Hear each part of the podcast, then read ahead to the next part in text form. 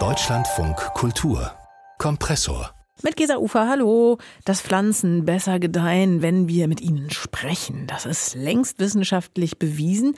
Was aber geschieht mit uns, wenn Pflanzen und Organismen auf uns einreden? Und was haben die uns überhaupt zu sagen? Eine Dortmunder Ausstellung gibt jetzt nichtmenschlichen Organismen eine Stimme.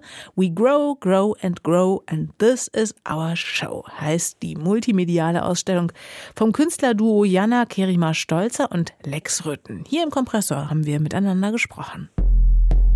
Sie ermöglichen mit dieser Ausstellung, ja, man kann sagen, einen radikalen Perspektivwechsel. Und zwar erleben wir die Welt durch die Brille von Hydra, Extra, Azolla und vier anderen Organismen. Wer sind diese sieben sind es insgesamt genau und warum haben Sie den Namen, Persönlichkeiten und eine Stimme gegeben? Ja, also natürlich wissen wir gar nicht genau, was Organismen sprechen würden und wie sie zu uns sprechen würden.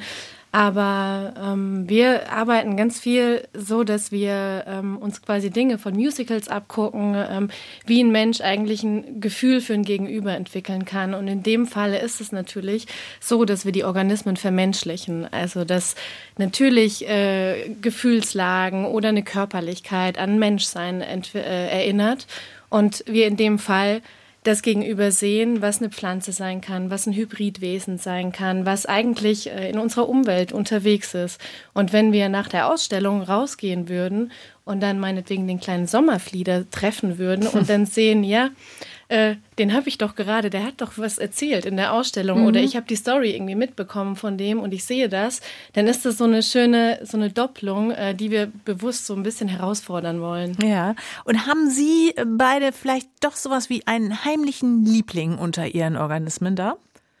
Also so einen richtigen Liebling würde ich mir jetzt äh, nicht rauspicken, weil äh, jeder Charakter doch seine eigene äh, Geschichte zu erzählen hat, die immer wieder spannend ist.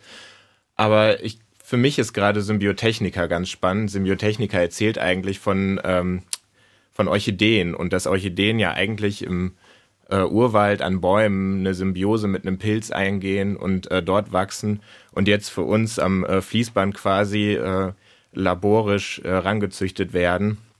Und jedes Mal, wenn ich eigentlich so einer Orchidee jetzt in einem äh, Schaufenster begegne, guckt die mich klagend an. Und das finde ich gerade ganz spannend. Äh, lassen Sie uns doch auch kurz nochmal über Pioneer sprechen. Die steht für die sogenannten Pionierpflanzen. Das sind invasive Arten und Neophyten, die sich zum Beispiel als erste nach Vulkanausbrüchen wieder ansiedeln. Aber wir lesen auch auf Industriehalden finden sie sich, diese, Sie sagen, mutigen Siedler, schöne Exoten. Ähm, das wiederum ist ja ja für ihre gebeutelte Region wahrscheinlich besonders interessant, denn sie haben für ihre Ausstellung besonders das Ruhrgebiet in den Blick genommen, wo ja eben Tagebau, Industrie sehr, sehr augenfällig die Umwelt zerstört haben.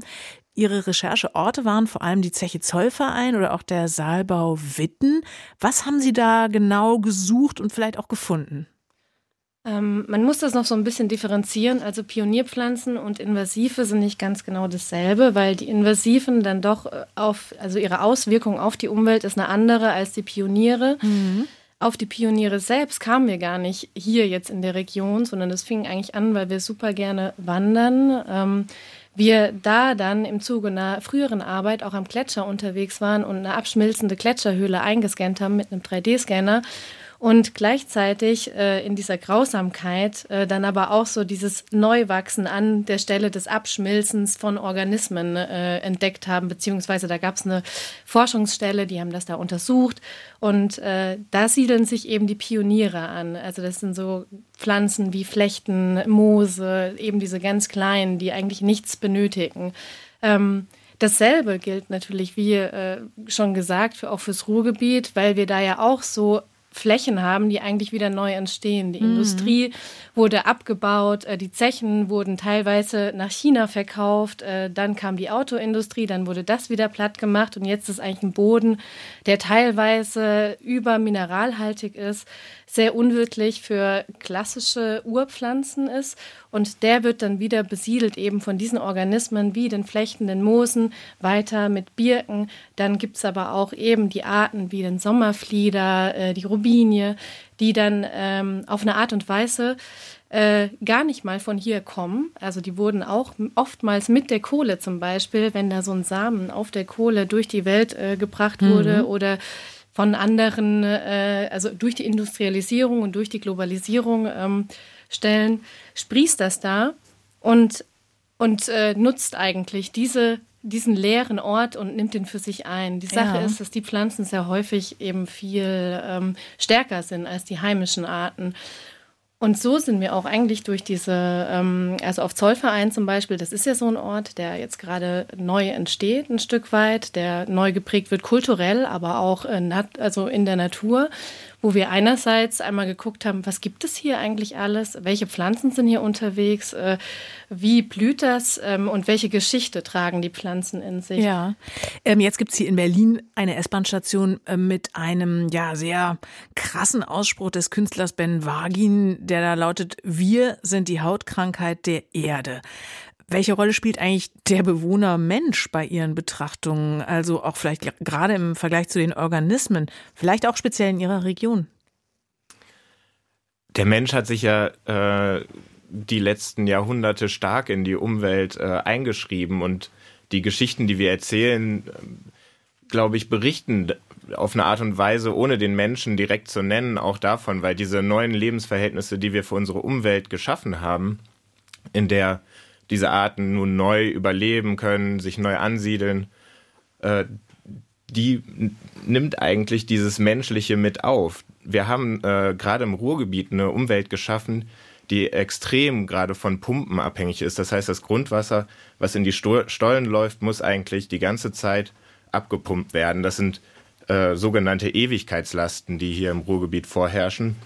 Das ist auch für die Ewigkeit angelegt, wobei die Pumpen jetzt erstmal pro Pumpwerk nur auf 100 Jahre diese, äh, dieses Wasser abpumpen werden. Das heißt, unsere Umwelt, unsere Natur ist gerade extrem von der Technologie abhängig gemacht worden.